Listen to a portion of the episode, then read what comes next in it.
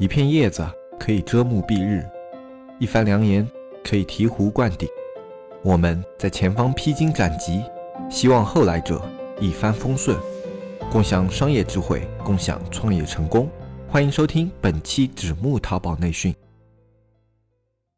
大家好，我是黑泽。今天呢，依旧是由我来给大家做这一期的淘宝经验分享。今天要跟大家分享的内容呢，是关于店铺的产品布局。什么叫店铺的产品布局呢？其实很多新手卖家没有这个概念，他们可能觉得自己去找了一些商品，然后自己这个商品往店铺里面放，然后放了以后，这些商品就可以去推广去卖，然后他们没有考虑过一个商品布局的问题。其实商品的布局是是一个很重要的概念，特别是在一些成熟的淘宝店里面，他们对于商品每个商品上架之前，他们预期在自己的心里就会有一个定位，这个定位就是他们对于这个商品的布局。呃，我们简单的来说个例子吧，就好像我们之前社区里面有一些卖家，他们卖的是蜂蜜，啊，然后他们作为一个卖蜂蜜的卖家呢，他总共生产两种蜂蜜，一种是槐树蜜，还有一种桑树蜜，好像是这样的。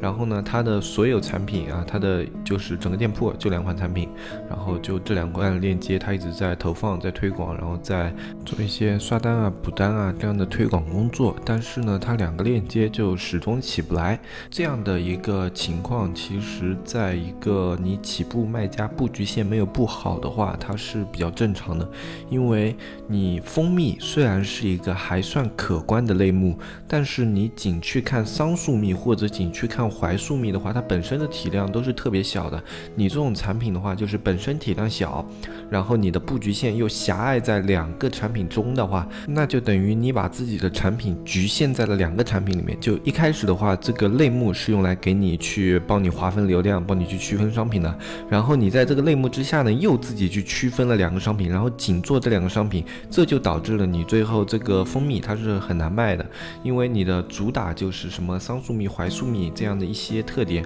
如果这些。产品它不是当季的爆款或者当季的热款的话，它的搜索词量淘宝给你是有限的。淘宝它会自己做一个大数据，比如说你这个蜂蜜类目下啊，现在什么样的一个蜂蜜卖的最好，它会有一个数据提取，或者说上升趋势最好。如果这些都不包含在你这两种产品里面的话，那你这两种产品能拿到的自然流量就是那么的有限。在这种情况下，你这个产品就算你投入了很大量的精力，你只要不做到最 top 的级别，你就很难拿到大量的流量。同时，仅有两个商品呢，你的一个店铺累积权重的速度会变慢，店铺等级提升的速度会变慢，然后你去突破层级的时候，能够选择的一个商品也更加的少。这对于你在店铺运营的过程中，其实都是一种麻烦的事情啊。就我们来做一个店铺运营的话，我们不会局限于两种产品。就算我们本身，就算好像我有一个工厂，我的工厂里面本身只卖两件商品，我就算为了扩充我的产品线，为了让我整体拉取客流的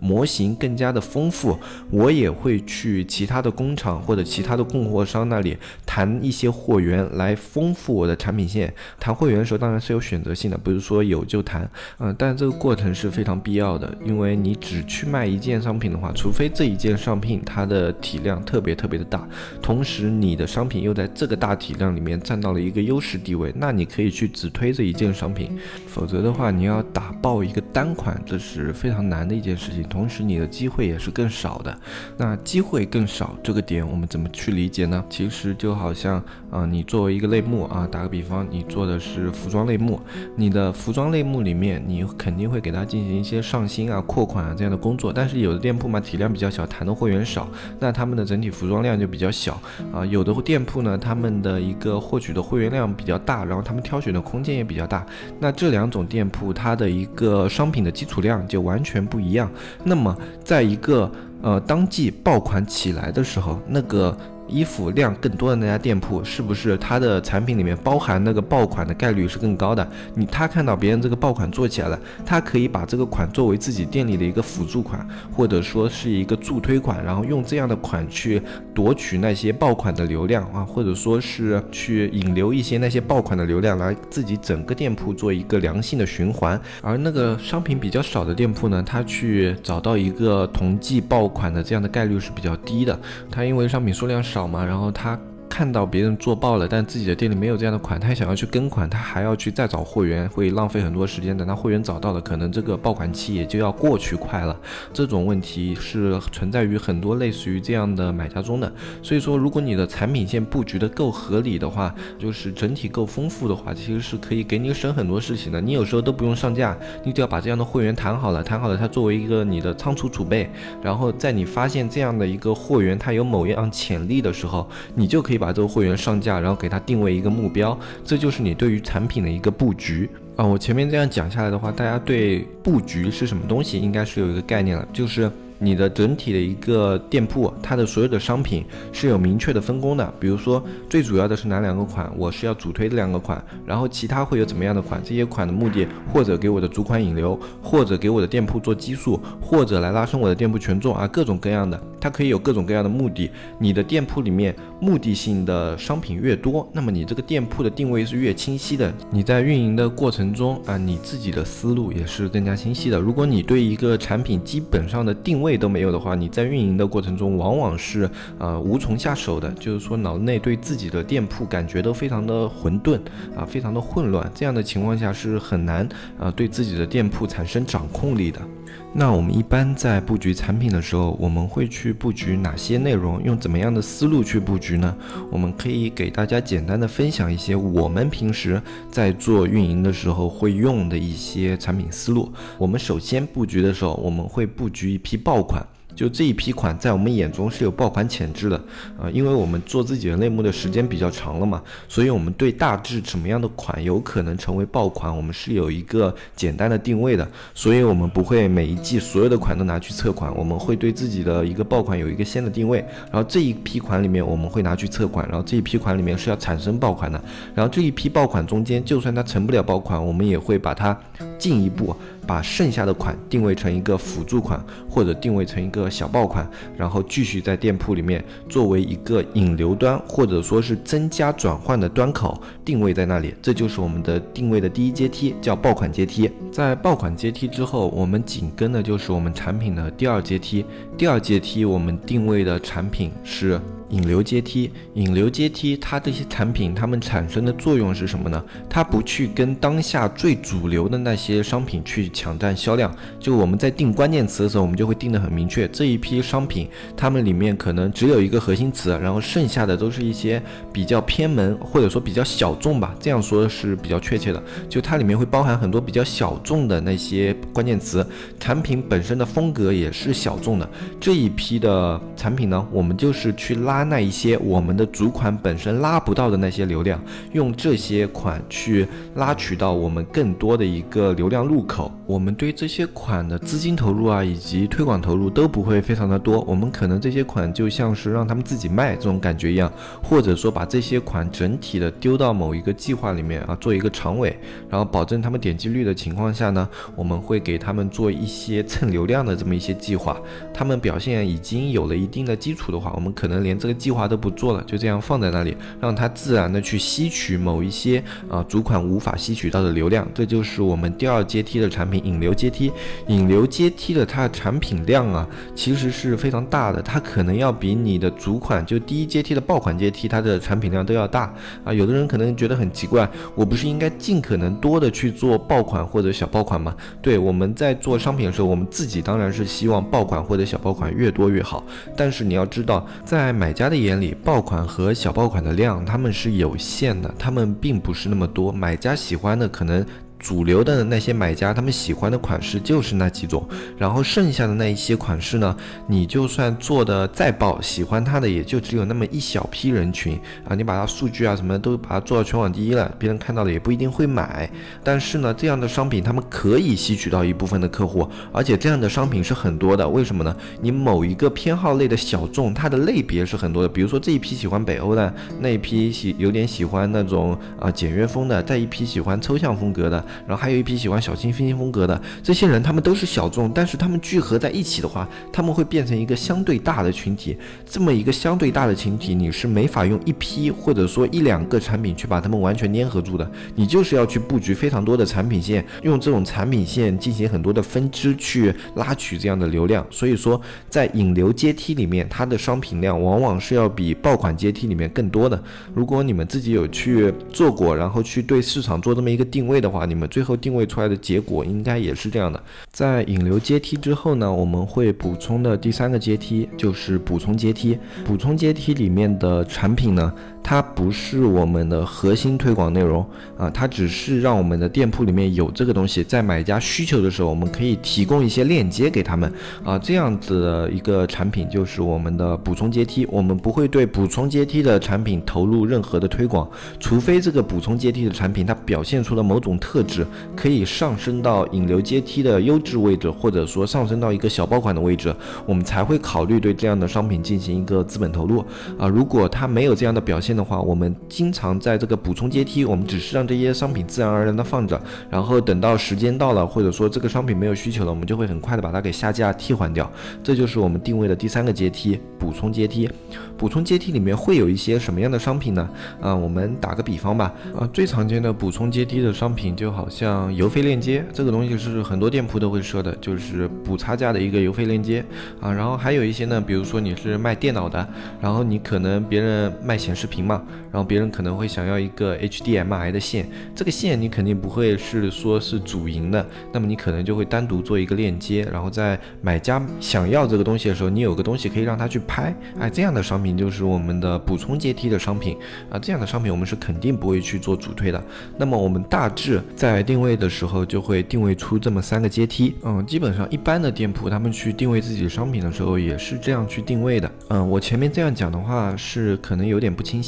我后面的话会拿一些具体的例子来跟大家分享一下。我们就拿一个非常有典型性的类目，就是家纺类目来打一个比方吧。就好比说我们有一个主营的供应商啊，就是一个主要的供应商，他给我们供应的产品呢是背心和枕芯这两块。那如果我在类目里面，我作为一个家纺类目，只去推背心或者只去推枕芯的话，啊，其实是可行的。家纺这个类目非常的大，它只推两款产品。如果你的产品本身有保障，是有可能把它推爆的。但是这样的话，就是意味着我们要损失家纺类目里面最大一块的流量，就四件套套件的流量。嗯，四件套它整一块在家纺里面占了一个很高的比重，就基本。上每一个你去进去的家纺类目里面，没有一个是不卖套件的。那我们作为一个家纺类目，我们肯定不希望失去套件一个这么大的流量来源。但是呢，我们如果要主要去布局套件的话，就会产生一个问题：我们的背心和枕芯，我们自身是有工厂，然后有仓储，我们相对来说各种的成本啊都是非常低的。就是我们做这两个做爆款是有优势的。但是如果我们去做套件做爆款呢，我们就涉及到一个新的仓储成本啊，或者说。一个压货成本啊，或者说一个风险成本，就各各方面的它的成本都会上升。体量做的越大，就表示我们这些成本越高啊。我们需要给它囤积的货啊，或者说配备的人员啊，都是要越多的。那这种情况下，我们一定是先去选择做爆款阶梯里面，把背心和枕芯首先就要定位到爆款阶梯里面，因为不管是从我们的商品自身能够供应的实力上面，还是我们推广能给它啊起到的一个资金投入上面，这两款产品绝对。是我们愿意投资最高的两款商品，然后接下来呢，我们应该从四件套里面去选几款最有代表性的，或者说就是。啊，它的风格是很适应一个爆款风格的，或者说它是当季某一个热款的啊同款，或者说是近似款啊这样的产品，我们把它拎出来，同样放到爆款阶梯。这样的产品，如果它能够被我们打爆的话，我们后续可以去跟这些厂商谈进一步的合作，深度合作啊，或者说在某种程度下，它的爆款的量够爆的话，我们甚至可以单独为它开设一个小的工厂啊什么样的，这些都是可以去考虑的。但是这些。是前提是我们。把前两款我们自身的主要产品打爆，我们有足够的资金去支撑后面的产品形成一个爆款，我们才能这样去做。所以定位的话，这里面在爆款阶梯里面就分出了主次，背心和枕芯绝对是在爆款阶梯里面的主要爆款位置，然后剩下四件套呢是定位到爆款阶梯里面的次要爆款位置，这样我们就完成了爆款阶梯里面的一个布局。剩下的呢，我们可能会去对套件做一个测款，然后对我们的背心和枕芯这两个页面进行一个优化。我们要啊，因为是我们一定要打爆的爆款，那我们这时候在进行布局的时候，就这两款我们一定是要做到行业内最好的水平，不管是从页面啊、逻辑啊，还是定价啊什么的各个方面，我们都需要有优势。这两个产品我们会花费大精力去做。然后剩下的一个四件套，我们会给它进行一个测款，测款以后挑选表现最好的几款，然后去给它作为一个辅助款小爆款，投入一定量的资金去做推广，然后让它啊给店铺持续做一个引流和拉升。因为我们之前说了，家纺类目很多的是一个来自于套件的一个访客流量，这时候我们把套件啊通过套件来吸引这些访客，他们最终看到我们这个店铺里面还有枕套啊，或者说还有背心啊，还有枕头啊，这样的话他们会。更加愿意来我们的店铺去购买我们的其他东西，因为很多人他们对于一家店里面啊，既然东西能买齐，我肯定都在你家里买，都很多人的购物心态都是这样子的。所以套件它作为一个小爆款的同时，它又做到了引流款的作用啊，这就是一个双重定位，就它的布局线是有两个意义的。但是这两个意义的目的你要明确，你不能就是布局了以后啊，就感觉哎这个就放着吧，反正做起来以后肯定有用啊，你不能是这样的思路，你要在做起来之前，你对它的产品定位要明确。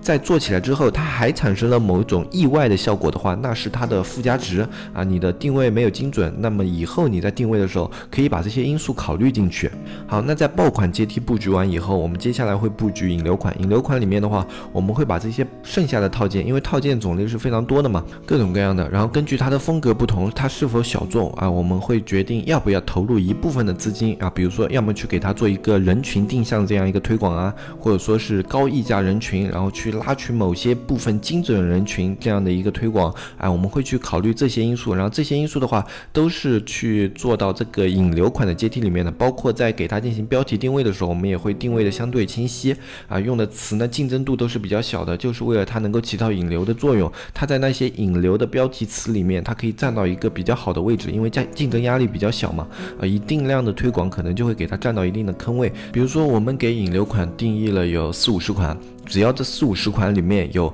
二三十款能够每天引进来那么一点访客啊，那就达到了它目的。如果它能够做到每天有那么一两单成交啊，或者说隔个几天有那么一两单成交的话，它就表现是更好的了。它不光做到了引流，它还带来了一定的转化啊，这对我们来说是非常乐意见到的一件事情。在布局完这两个大块的商品之后呢，我们接下来就要考虑的是一些补充款的，就是家纺类目的，他们可能还需要一些什么东西啊？整套这些东西不能算补充款，它可以作为一个。个引流款，因为它本身体量也是非常大的。那么接下来可能会有一些啊，类似于像蚊帐啊。或者类似于一些装饰抱枕啊啊，或者说还有一些小的那种垫的枕头啊，或者说午睡枕啊这样的一个啊，整体可以归拢到家纺类目下面，但是它本身的用户体量不是特别大的那些产品啊，或者说你没有一个很好的货源，没法去主推的那些商品，但是你还是可以把它布局到你的商品线里面，作为一个补充款。这样的一个目的呢，是防止客户的流失。比如说，当你的客户来你店里逛逛了之后，哎，他说你这个店里有没有什么啊？啊，你。说我没有，那这个客户可能就会选择跳失掉。但是如果你说啊有，那我们给你一个链接，那他可能就留存下来了。补充款起到作用就是这样的。你要考虑的是，你这个店铺里还有什么样的商品是客户可能需求的，你把它放在里面，不要去做推广，因为去做推广的话会破坏你店铺的整体的一个主流人群的模型啊。你去把商品推得太杂是没有好处的。但是你可以上在里面作为一个链接放着，你不用去主推，你可以作为一个链接放着啊。它可以你每个月给它维持一定的。销量就可以了，你不要把它做的太爆，这样的话会影响你的整体的人群画像，是有问题的。这样讲下来的话，大家应该是可以参考这个思路，在自己的类目里面也做一些布局。然后同时呢，商品布局还有一些根据店铺早期跟店铺中期还有店铺成熟期是不同的。比如说你在呃店铺早期的时候，你的目标可能是想做一个超级高客单的一个店铺，客单价呢可能比别人翻了四五倍，那么你这个商品在早期肯定是很难卖的。你一个一星店铺卖那么贵，别人没有安全。全感。这种时候你想要累积店铺权重，想要靠刷又不太可能，因为你这个压款量是非常恐怖的。别人刷十单可能五五六十块东西刷十单也就五六百块的押金，你这个刷十单一压啊就可能是要五六万了，对吧？啊，这个差距是非常非常大的。所以说呢，刷单也不现实。这种时候你就应该先布局某一些低客单的产品，比如说你去布局一个小配件啊，就是说你啊做首饰的嘛，你做一个小装饰，这个小装饰呢它也不大，但是它只有个几十块，那么你可以根据这个小配饰，你去做一些补单操作啊，什么就简单多了啊，去做一些试用活动也会变得更加的方便，或者说你就干脆先布局一些低端产品在里面，当你的店铺用这个低端产品啊给它布局好以后，用它做销量做到了两钻或者三钻，然后你再给店铺做一个转型，在两钻三钻的时候，你把那一个啊低价的链接给下掉，然后用高价的链接，然后整体的再做一个以高价为中心思路的一个运营。啊，这种转型呢是需要一定的时间的，就就是你的店铺从一个低客单的人群转到高客单的人群是要一定的时间的嘛。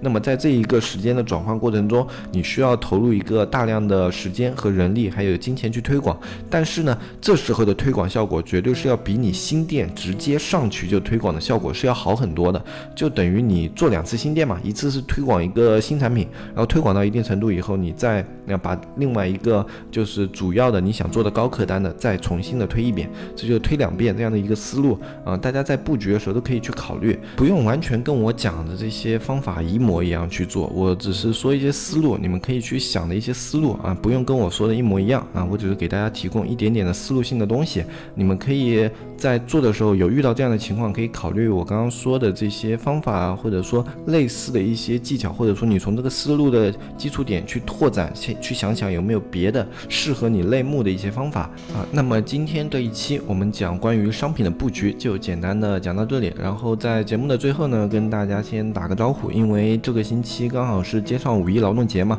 我也给我们社区的员工放一个假，嗯，先让他们自己休息一两天，然后带他们去边上乌镇玩个一两天，感受一下我们之前马云爸爸互联网大会留下的那一些珍贵的痕迹，去感受一下马云爸爸的仙气啊，让我们今年这些事业可以越做越顺啊，有点迷信是吧？啊，其实没有，就只是去看看嘛，因为啊工作节奏特别的紧啊，我们的员工也是一直高度紧绷的状态，我觉得在放假这样一个时时。机适当呢是要给他们稍微去放松一下的，所以呢，我们下次节目更新是在五月一号之后啊，我们在五一回来之后，五月二号开始更新，在这段时间呢，我们会有一段时间的停更啊，在我们后面的话，我们也会呈现更加好的内容给大家。然后社区这段时间有问题的话，如果不是特别的急，可以，我觉得可以稍微先放一放，等到五一之后，然后来跟我们的运营进行一个交流啊，因为也让我们的运营在节假日的时候能够有一一个好一点的休息嘛，然后加入社区啊，或者一些简单的问题，还是可以咨询小安。小安是用手机会在呃节假日的时候兼职回复，不过兼职回复的时候一定是比较慢的嘛，因为节假日自己也会有一些事情啊，可能在外面玩啊，或者说有一些亲朋好友啊这样的，所以回消息相对来说是慢的，大家这段时间也稍微见谅一下。那我们今天这一期节目就简单的讲到这里，如果对我们社区有兴趣，想要加入社区的话，看我们下方详情的简介里面都有。然后关于美工服务的话，你也可以联系我们社区的小安进行服务咨询。那今天这一期的节目我们就说到这里，我是黑泽，我们下期再见，拜拜拜拜拜拜。